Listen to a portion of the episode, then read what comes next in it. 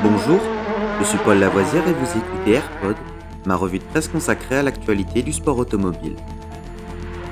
Good afternoon, ladies and gentlemen. This is Billy McCluskey from Palm Springs reporting for Embassy Sports of America.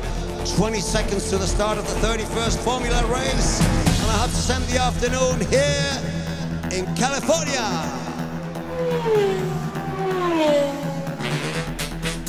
AirPod, c'est toute l'info et rien que l'info. Un édito des meilleures sources au cœur du sport automobile. Au sommaire de ce AirPod du 3 mai, notre 78e épisode. Formule 1. Les arrivées de Porsche et Audi en F1 confirmées.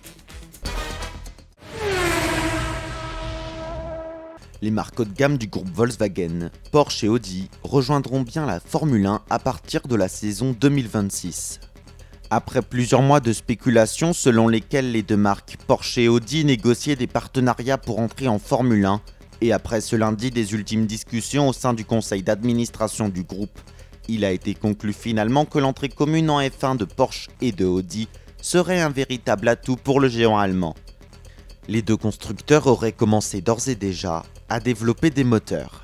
Chez Porsche, ces projets pourraient se concrétiser par un partenariat avec l'équipe Red Bull Racing dans les prochains mois. Selon d'autres rumeurs, Audi serait prêt à offrir environ 500 millions d'euros au constructeur britannique McLaren pour pouvoir débarquer en Formule 1 avec sa propre équipe. Outre l'argument économique des marques, le fort impact publicitaire de la Formule 1 a apparemment pesé lourd dans la balance, le directeur général du groupe, Herbert Diess, ayant déclaré qu'en conséquence, Porsche réduirait ses autres activités de course et se concentrerait davantage sur la Formule 1.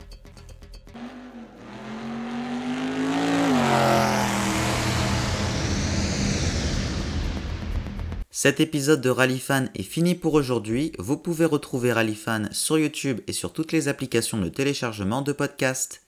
N'hésitez pas à vous abonner.